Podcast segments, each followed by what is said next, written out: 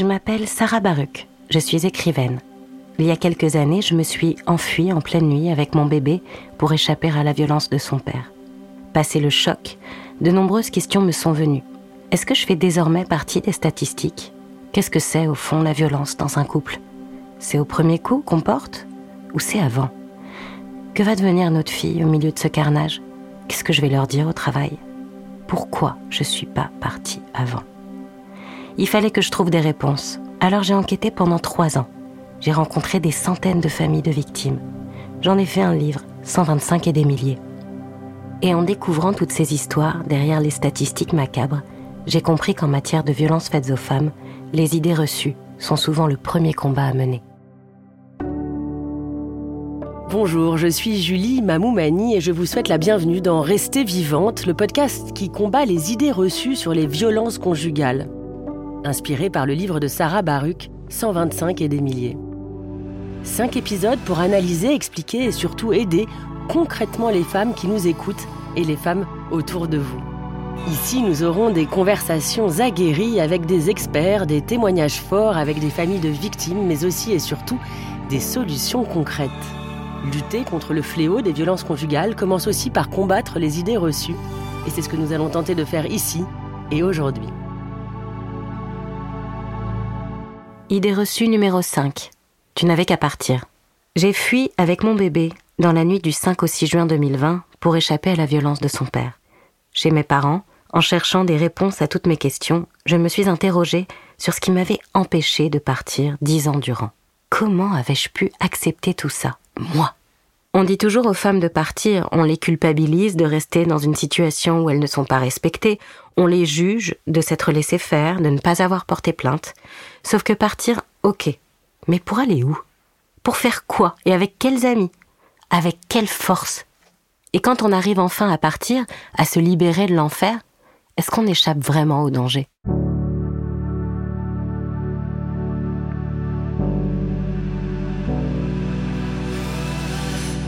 Et aujourd'hui, pour cet épisode, je suis extrêmement bien entourée. Je suis avec Karen Noblinski. Bonjour Karen. Bonjour.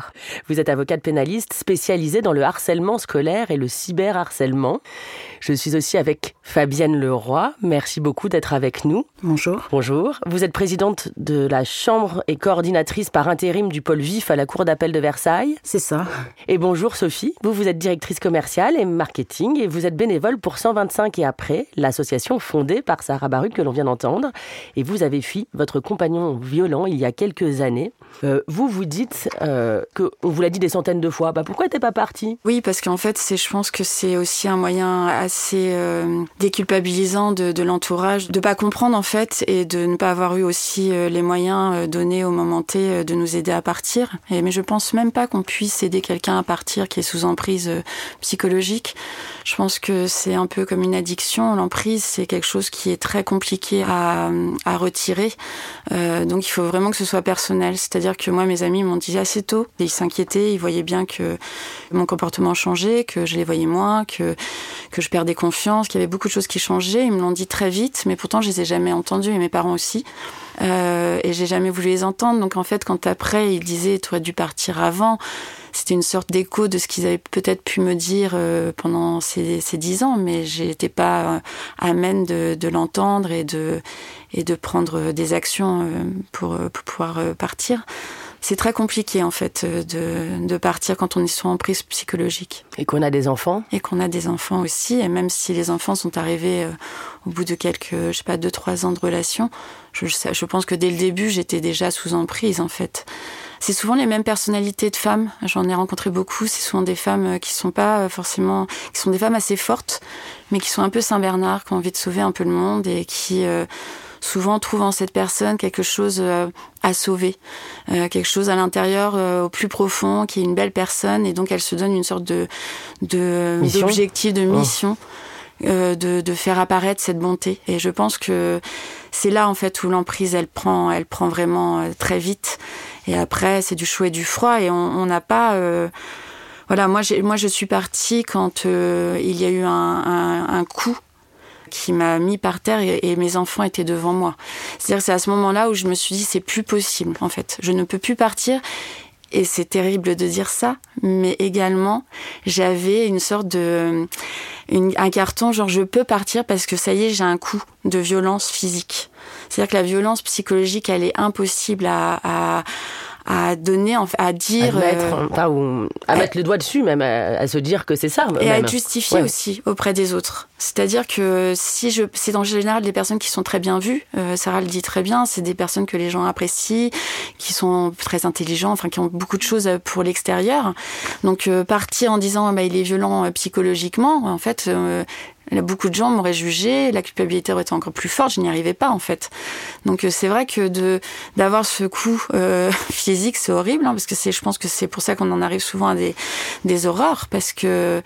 Vous avez supporté beaucoup en fait, on supporte beaucoup, vous justifiez beaucoup. Oui, c'est comme si on avait le droit. C'est-à-dire que après, je disais oui, mais je suis partie, oui, mais il m'a tapé, il m'a mis un coup. Et en fait, c'est terrible de, de, devoir dire ça parce qu'en fait, la, la, violence psychologique, elle est beaucoup plus dure, elle est beaucoup plus euh, subtile, ouais, perverse. Ouais, elle te, elle te, détruit euh, ta confiance. Donc euh, c'est donc voilà, c'est pour ça que je suis auprès de 125 et après avec euh, Sarah pour essayer de, de trouver euh, des outils qui vont permettre justement de, prendre conscience, de, de, de mettre en place des actions parce que Honnêtement, euh, c'est moi, j'ai ça fait sept ans. Euh, je, je, revis, je me suis reconstruite.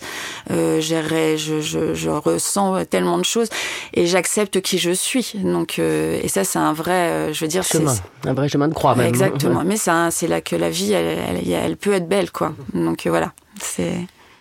Vous disiez que vous développez des clés. Comment on peut aider justement quelqu'un à partir quand la justice rentre en jeu dans ce genre de situation euh? Alors la justice intervient dans des moments euh, très très variés de, des parcours des, femmes et dans des conditions aussi très variées.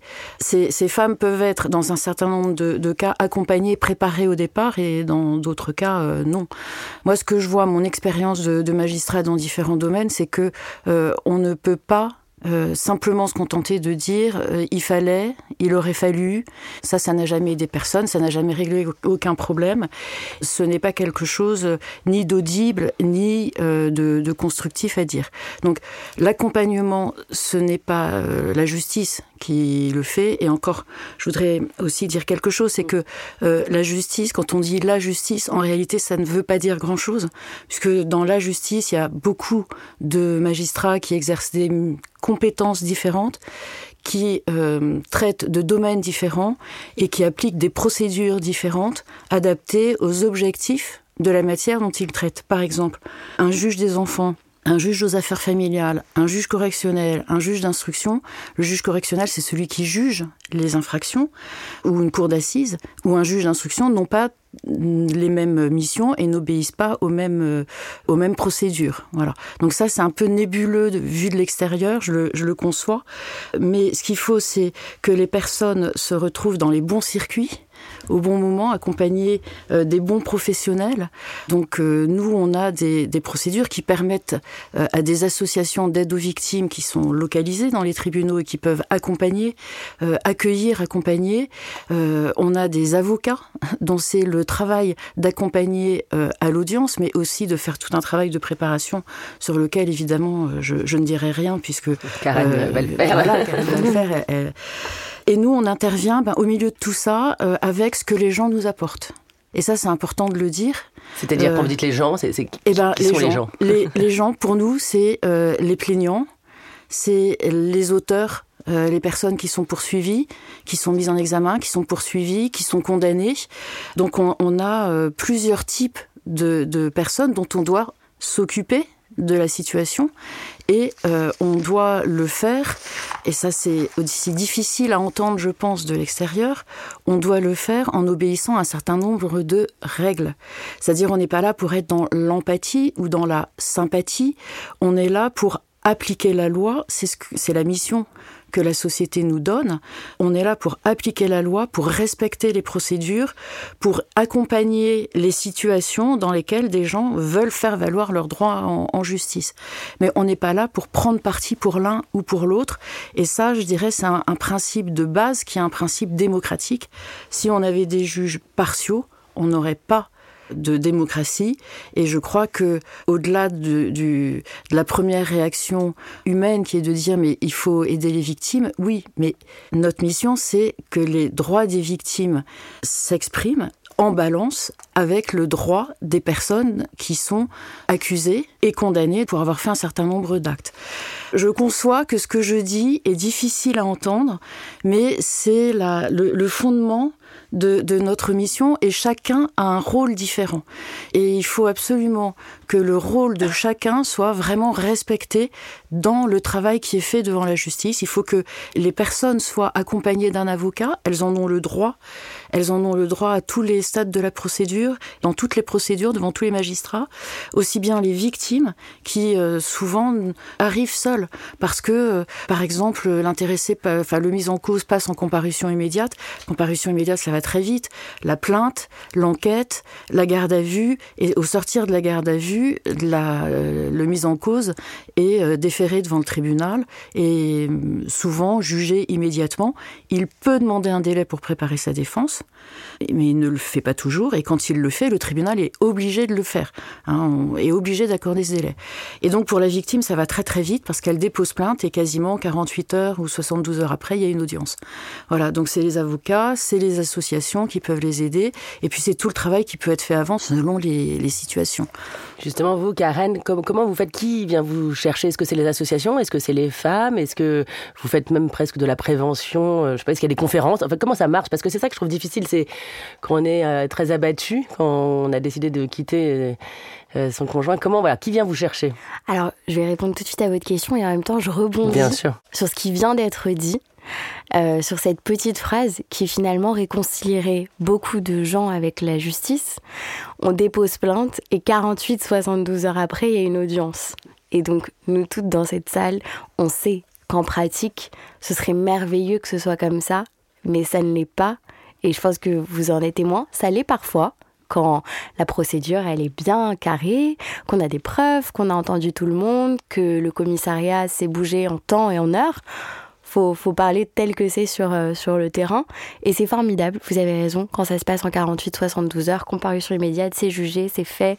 Il y a des obligations qui sont euh, vraiment euh, à la charge de la personne qui a été condamnée, gage de protection pour la personne qui est plaignante puis victime dans cette procédure. Mais malheureusement, sur le terrain, c'est pas comme ça que ça se passe. Et ça arrive, mais c'est pas tous les jours que ça se passe comme ça, mais en tout cas, c'est ce que j'expérimente moi au quotidien. C'est que les gens viennent nous voir. Parfois, ça fonctionne excellemment bien. Mais la réalité des violences conjugales, c'est que malheureusement, et c'est ce que Sophie disait tout à l'heure, euh, jusqu'au moment où il va y avoir des violences physiques, il peut se passer des mois, des années. Et finalement, ce qui est le plus compliqué pour moi à déceler, c'est les violences qu'on ne voit pas. Alors de toute façon, euh, dans le cadre de violences euh, conjugales, et dans les violences conjugales, moi je mets les violences psychologiques, les violences économiques, les violences sexuelles, les violences physiques, bah en fait, elles sont commises dans le huis clos. Personne ne le voit, personne ne le sait, personne n'y assiste. Alors comment on le sait? Le on, c'est un petit peu l'extérieur, la famille, les copains. On le sait, comme Sophie le disait, quand il y a peut-être un, premier coup, une blessure physique apparente. Mais sinon, comment on fait finalement pour s'en rendre compte quand c'est des violences psychologiques et surtout la vraie difficulté? Et moi, je suis tout à fait d'accord avec euh, ce, ce, que vous disiez sur la question de notre état de droit, sur nos principes fondamentaux qui doivent de toute façon réguler ce système pour qu'il fonctionne. C'est que la réalité, comment vous apportez la preuve de violence psychologique S'il n'y a pas de texto, s'il n'y a pas de SMS très, très, très, très, dur.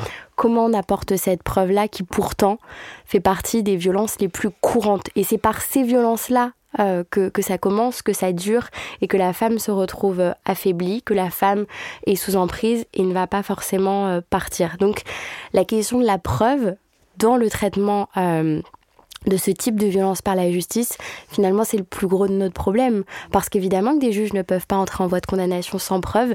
C'est des éléments qui, je le comprends dans notre société aujourd'hui, sont très compliqués à comprendre quand on n'est pas juriste, quand on n'est pas juge comme vous, quand on n'est pas avocat. Qu'on en pleine souffrance, en fait. On souffre et on se dit, mais en fait, c'est arrivé, ça s'est passé.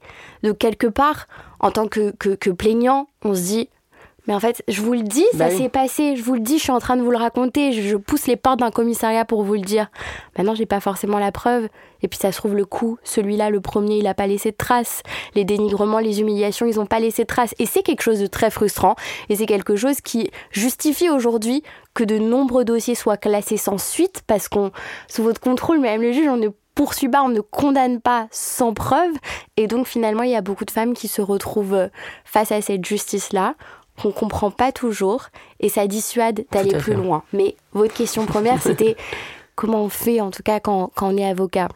Je pense que ça, ça peut paraître, hein, c'est un petit peu le béaba de dire ça, mais en fait, il y a tellement de gens qui ne connaissent pas leurs droits. Et euh, ça, ça, peut paraître anodin, mais euh, il y a beaucoup de femmes euh, qui savent pas forcément euh, dans quel cas on peut aller déposer plainte, qui vont avoir peur parce que généralement on dépose pas plainte tant qu'on n'a pas quitté le domicile familial parce qu'on a super peur de retourner euh, à la maison si jamais la police appelle, qu'est-ce qui va se passer? Donc en fait, le dépôt de plainte, il se passe déjà pas mal de choses avant. Et avant même qu'une femme décide d'appeler un avocat, il y a un chemin. C'est ça. Avant ça, qui est euh, douloureux, qui est périlleux. Mais le but aujourd'hui, je pense que bien évidemment, c'est déjà de faire de la prévention. Bien évidemment, il faut faire de la prévention sur les outils juridiques qui existent aujourd'hui. Vous voyez, Isabelle Rome, la ministre, a créé en 2023 une expérimentation pour le PAC Nouveau Départ.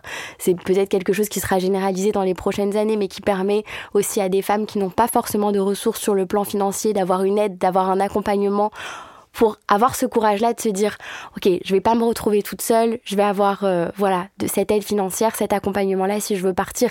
Et ça déjà, ça permet de respirer un petit peu. Mais où est-ce que c'est mis en place? Est-ce qu'il y a des gens qui savent qu'il y a des téléphones grave danger, il y a des bracelets anti-rapprochement? Et malheureusement, c'est tout ça, ça existe. Mais est-ce qu'il y en a suffisamment? Et on ne sait pas surtout. Enfin, moi, souvent, quand, il y a des amis qui, appellent, euh, où on a envie d'aider, on ne sait pas forcément, en fait. C'est ça, on est très démunis on ne sait pas forcément. Euh, il y a aussi en France une question importante, c'est les places d'hébergement.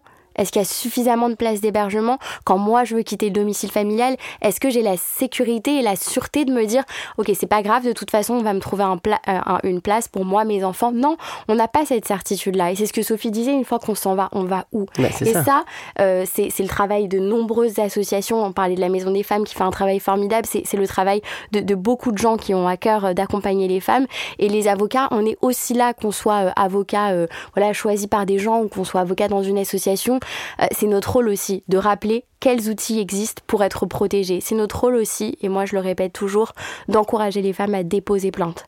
Oui, alors peut-être qu'on sera peut-être face à un classement sans suite, peut-être qu'on va faire face à une procédure qui sera longue et il faut se battre. Et c'est très long, mais c'est aussi le rôle de l'avocat. Et il faut rappeler qu'en France, les gens qui déposent plainte ont le droit d'être accompagnés d'un avocat.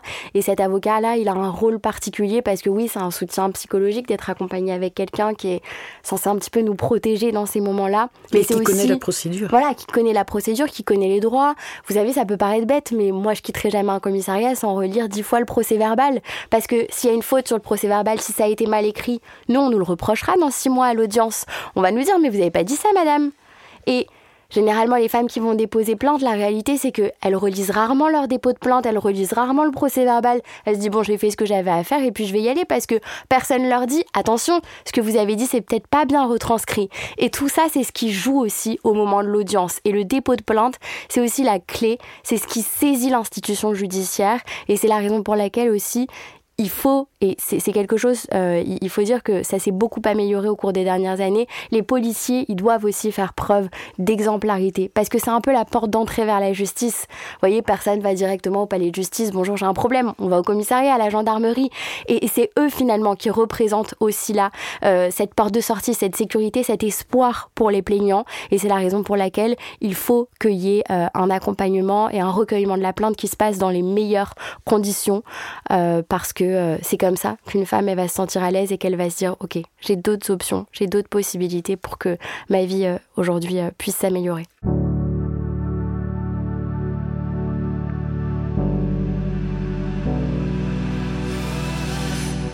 C'est un peu aussi le début de la réparation, non de, déposer plainte.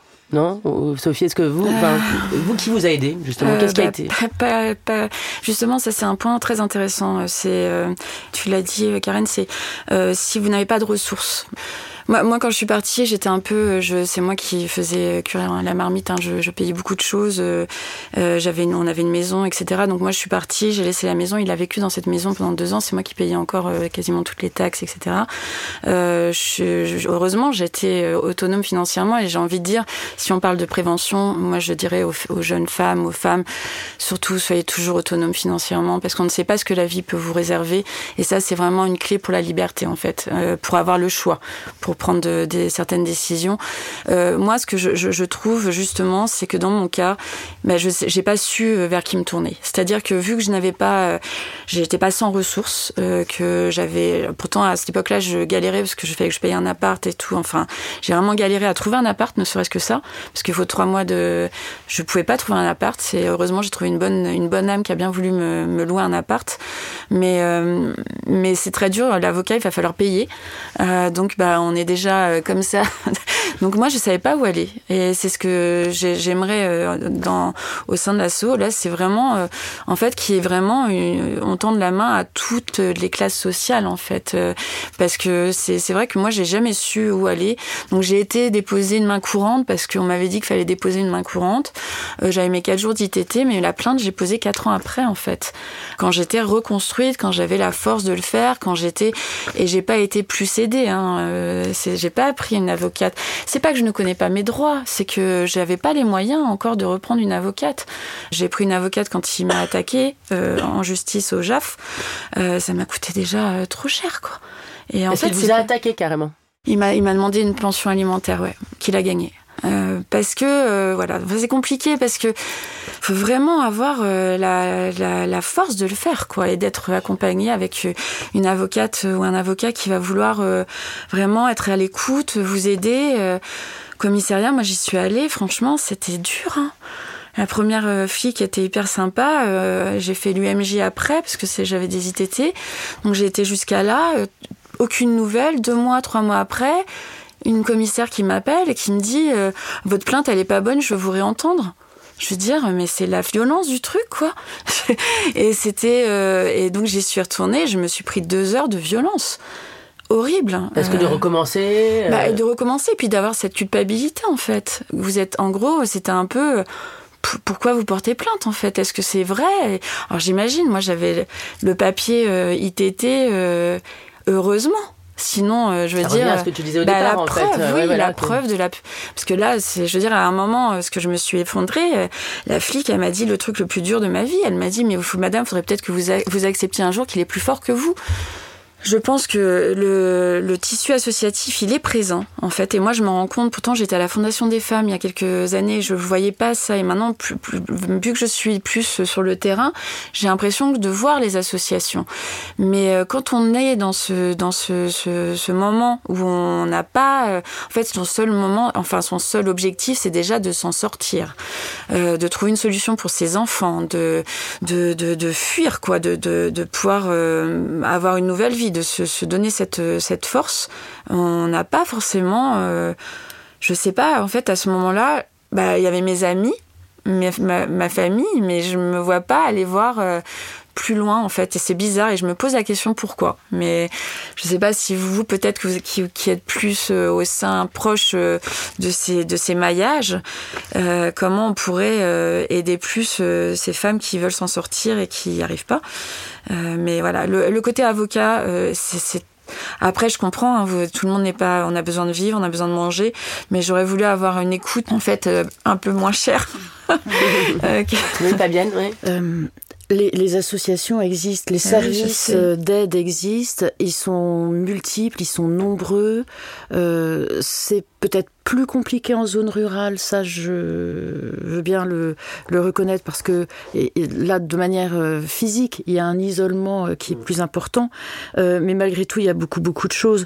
Euh, vous, vous avez euh, toutes les associations d'aide aux femmes, vous avez tous les services de la CAF notamment, dans, dans toutes les CAF il y a, il y a- il y a des aides. Ah, si, on, Et- si, on, si on veut, on peut aller à la CAF. Oui, absolument. Vous- je crois que tous les services qui sont tournés vers euh, l'accompagnement des gens d'une manière ou d'une autre, à un moment ou à un autre, vont pouvoir vous donner une information.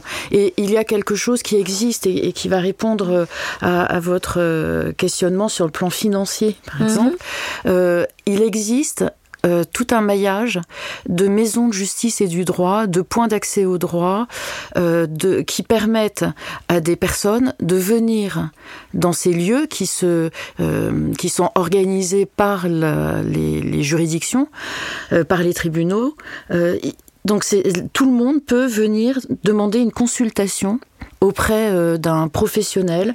Les avocats participent énormément à ces permanences les associations aussi, et donc chacun peut venir et poser sa question. Alors, il va pas avoir, euh, il ne va pas repartir avec son problème traité intégralement, mais il peut avoir le début d'une réponse, l'écoute, mhm. le début d'une réponse et l'orientation vers la bonne structure euh, qui sera à même de euh, de l'aider. Et, et, ça, c'est vraiment très important. Et ça, il y, en, a plusieurs. Il y en a plusieurs à Paris. Il y en a, il y en a au moins quatre. Enfin, des, des points d'accès au droit. Il y en a quasiment dans tous les arrondissements. Les maisons de justice et du droit, il y en a euh, dans plusieurs arrondissements parisiens. Donc, euh, en région parisienne, dans toutes les grandes villes. Donc vraiment, les, les ressources existent. Oui. La main tendue, c'est-à-dire que si j'ai l'impression qu'il y a deux, c'est-à-dire où on va voir un médecin. Quand, quand on est dans une situation de, de justement de je, je, ne vais je vais pas bien, il faut que je vraiment que je, je, je fasse quelque chose pour me sortir de là. En fait, c'est à ce moment-là, il faudrait que ce, ce, comme vous dites, parce que je sais que ça existe maintenant, mais que à, ce moment-là où je vais chez le docteur ou je vais au commissariat, parce que voilà, c'est les deux les deux portes d'entrée de je vais peut-être prendre une avocate, je vais ma et donc ces deux portes d'entrée, elles, en fait, c'est là où c'est pour ça que le test suis-je victime euh, euh, avec l'ordre des médecins, c'est génial parce que c'est les médecins en fait la première porte. Et donc si le médecin peut aussi avoir ce, ce, ce côté euh, aiguillage, ce serait vraiment parce que vous avez raison, il y en a, il y en a. Et, et les, les, médecins, les pharmaciens, euh, les services sociaux dans les entreprises peuvent être des recours. Après, il y a les barrières qu'on se met aussi à soi-même. Comme vous dites, on, on, a du mal à accepter, à admettre qu'on est victime, à comprendre qu'on est victime. Euh, on a aussi du mal à passer pour une victime mmh. euh, et on a, on a aussi du mal à faire déborder sa vie privée sur son lieu professionnel.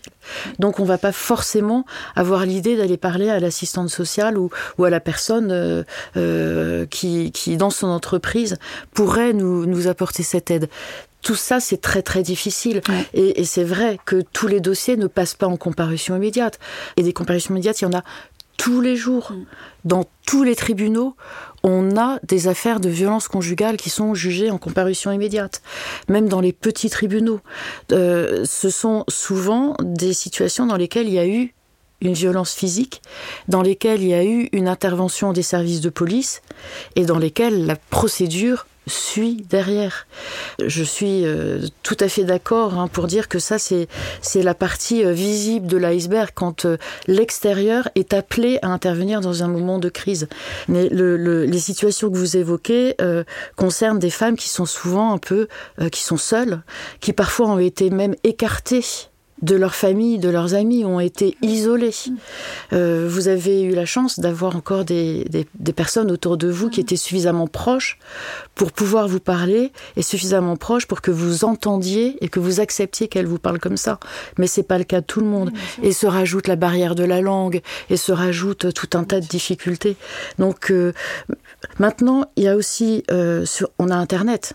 On est dans une société où, où il y a Internet et on tape euh, partir, violence conjugale partir, et on a immédiatement des associations qui apparaissent. Très bien, ça c'est un très bon conseil. Exactement, et des associations localement. Euh, ça, c'est important aussi. De, euh, je, je, sais que pour certaines personnes, c'est très difficile de s'éloigner de leur domicile, soit parce qu'elles sont surveillées, ne peuvent foyer, pas partir, ça soit parce qu'elles n'ont pas les moyens de se déplacer, soit parce qu'elles ne savent pas comment faire pour se déplacer. Il y a des gens qui sont très, très vraiment très démunis et très, très isolés, dépendants. très dépendants. Euh, donc, le, avoir l'information euh, locale de, de l'aide locale, c'est aussi quelque chose, mais on peut le trouver sur Internet.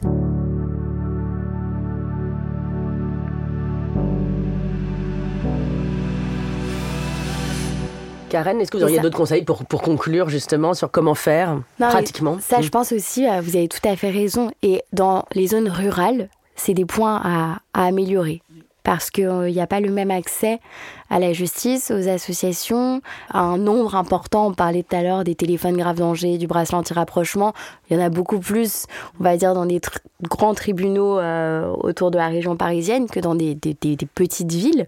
Et ça, je pense que c'est des éléments qui doivent vraiment être, euh, améliorés parce qu'on voit justement qu'il y a beaucoup de féminicides qui sont commis dans des zones rurales, justement.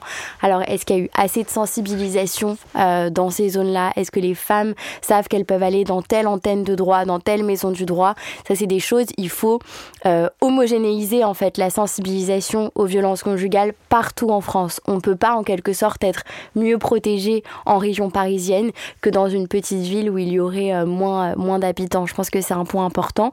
Et je pense effectivement aujourd'hui qu'il faut aller contre un petit peu ces dossiers, euh, on va dire euh, les dossiers parfaits avec de grands guillemets, où il y a une victime, il y a des violences physiques, il y a une ITT immédiatement. En fait, il faut que la justice, elle soit facilité aussi pour les dossiers plus périlleux.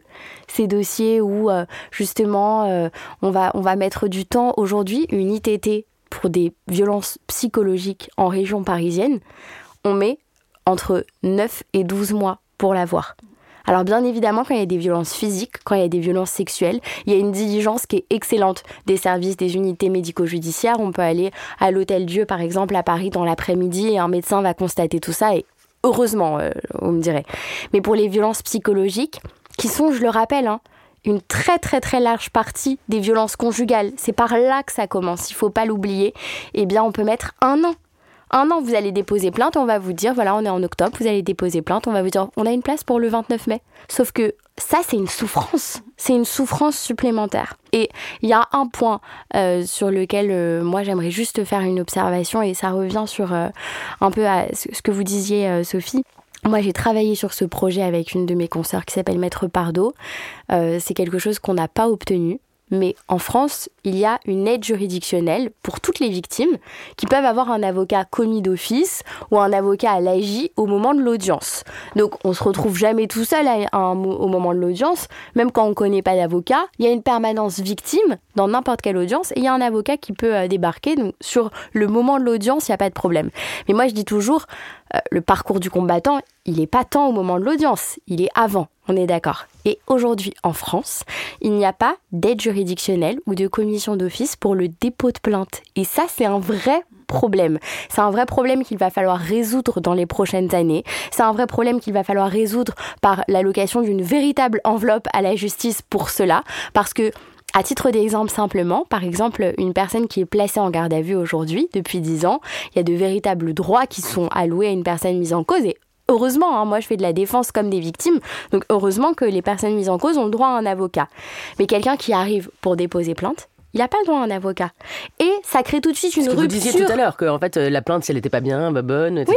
et donc ça crée, ça crée tout de suite une rupture d'égalité entre la victime qui connaît un avocat, qui a les moyens, par exemple, euh, de payer un avocat, par exemple. Euh, oui, et qui va accompagner d'un avocat, ou la victime qui euh, va pas aller contacter un avocat, mm. qui n'en a pas envie, et pour laquelle la justice ne propose pas d'office qu'il y a un avocat. On peut toujours être accompagné d'un membre d'une association ou même d'une avocate pro bono pour une association, mais le problème c'est que notre institution judiciaire ne permet pas un accompagnement des victimes par des avocats. voilà, exactement. Pas, l'institution judiciaire, la loi. La loi. Ça n'est pas, oui, mais c'est pas la même chose. Alors, vous êtes, vous êtes, vous êtes juste, effectivement. Donc, c'est bien pour un juge d'être juste. c'est vrai. La loi, aujourd'hui, euh, le code de procédure pénale ne permet pas à un plaignant euh, d'être accompagné euh, automatiquement d'un avocat. Et ça pose un véritable problème sur le plan financier, comme vous le disiez, Sophie, de se dire oui, bah là, moi, j'ai pas les moyens d'aller appeler un avocat. Et on ne devrait pas être face à des difficultés de moyens On devrait avoir un accès euh, euh, qui soit le même pour tous. Alors nous, on va mettre toutes les informations sur le, site internet de 125 et des milliers, et puis on va rappeler tous les numéros dans un instant. Mais là, j'ai l'impression que vous avez donné beaucoup de bons conseils pour savoir comment, comment faire. Bah, la prévention, et surtout, j'aimerais juste finir sur le test Suis-je victime, qui est un test que Sarah a mis, à, a, mis en place avec Déborah et l'UNFF c'est vraiment un test assez simple, oui ou non, mais c'est sur l'emprise psychologique, sur euh, les violences sexuelles, sur les violences et en fait certaines phrases qui peuvent paraître, euh, euh, voilà, je, je, je, je n'ai droit de mettre du rouge à lèvres que quand je sors avec lui. C'est, ça peut paraître dingue, mais des fois de voir cette phrase écrite et de répondre, bah oui, en fait, je n'ai le droit de mettre du rouge à lèvres que quand je suis avec lui, bah ça peut avoir un, un impact sur certaines certaines emprises psychologiques. Donc voilà, ce test, j'espère qu'il sera distribué et mis à, à la disposition du, maximum de personnes. Merci beaucoup Sophie euh, d'être, d'avoir été avec nous aujourd'hui. Merci beaucoup Karen Noblinski. Merci à vous. Et merci beaucoup Fabienne Leroy. Je vous en prie. Et à très vite. Merci, beaucoup. Merci Julie. Merci de nous avoir écoutés. On voulait vous rappeler ce chiffre. Durant son existence, près d'une femme sur cinq est concernée par la violence au sein de son couple. Elles sont autour de vous et elles ont besoin d'aide. On voulait vous dire aussi qu'il peut en être autrement et que la première étape pour sortir de la violence est d'admettre que l'on est victime. Si vous doutez, que vous avez peur parfois chez vous, que vous êtes plus souvent triste qu'heureuse dans votre couple, l'association 125 et après a développé un test réalisable en 10 minutes. Si vous répondez oui à une seule question, c'est qu'il y a peut-être un problème. Alors nous vous guiderons étape par étape, à votre rythme et en sécurité scannez le QR code que vous trouverez sur la page de ce podcast ou retrouvez le test sur le site www.125etaprès.org. Pour demander conseil de façon anonyme, il y a le 3919, le numéro de violence Femmes Info. Enfin, en cas d'urgence, appelez la police au 17 ou envoyez un SMS au 114.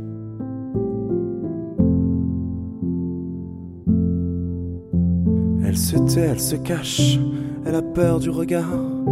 Dans ce foyer où l'amour est devenu cauchemar, elle tient pour lui ce petit qui n'a rien demandé, qui se construit comme il peut sur du marbre brisé.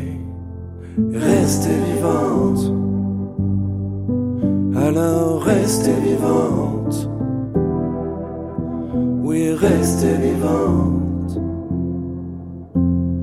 Quoi qu'il en soit, quoi qu'il en coûte, malgré les doutes, restons vivants.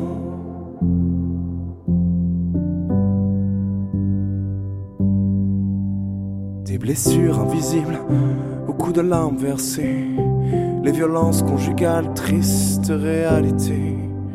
Toi qui as enduré, toi qui souffres sans voix, femme, courage, tes blessures ne te définissent pas. Alors tu as pris la route sans même te retourner.